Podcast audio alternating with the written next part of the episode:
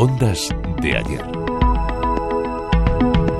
El archivo sonoro de Radio Nacional de España constituye una de las más valiosas colecciones de la memoria sonora de nuestro país. Con casi 8.000 metros lineales de estanterías, alberga más de 900.000 soportes que equivalen a más de 60 años de escucha continuada. Carmelo Martín es el responsable de atención al usuario del fondo. No es solo el depósito que es donde estamos físicamente, sino que el archivo sonoro somos las personas, los medios y los soportes que configuran esta herramienta de Radio Nacional que tiene como esta doble parte.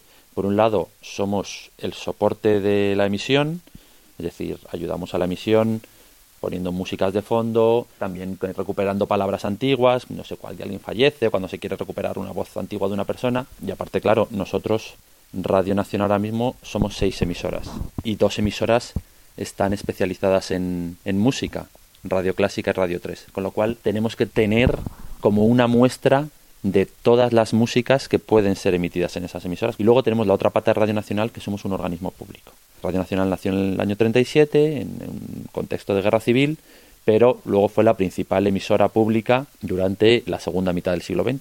Somos un poco como la memoria histórica sonora de todos esos años, es decir, desde el año 37 hasta nuestros días. Parte oficial de guerra del cuartel general del generalísimo correspondiente al día de hoy, primero de abril de 1939. En la Jota, otros dan viva al gran San Fermín. A San Fermín, que es patrono con ritmo de Jota de todos los navarricos, en el corazón un trono le levantan los muticos. El último parte de la Guerra Civil Española o la narración de Matías Prat de los Sanfermines de 1970 son algunas de las joyas que se encuentran en el archivo sonoro. Ubicado en el sótano de la Casa de la Radio en Prado del Rey, en Madrid, España, está presidido por un higrómetro, un medidor de humedad relativa y temperatura. Siempre, como hemos visto aquí en el termohigrómetro, que es un medidor de humedad relativa que conserva pues una, entre el 40 y el 60% de humedad y entre 16, 17 y 22, 23 grados todo el año.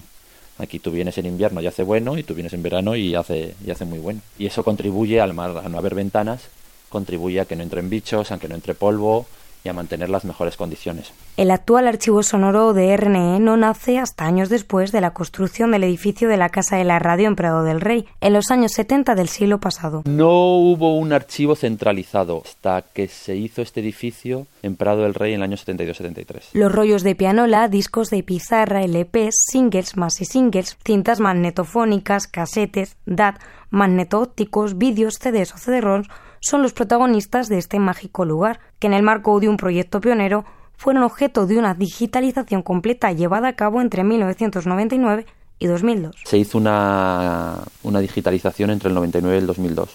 Entonces se digitalizó todo y todo después, según ha ido llegando, se ha ido digitalizando, con lo cual aquí tenemos cerca de un millón de soportes, 950.000 soportes, pero todo está digitalizado. Entonces todo es accesible a través del, del gestor documental de, Radio Televisión Española. Esto preserva y permite la consulta en línea de sus contenidos a través del gestor documental llamado ARCA. Todo está en ARCA, que es nuestro gestor documental, que es el acrónimo de Archivo y Recuperación de Contenidos Audiovisuales, que es el de toda la corporación.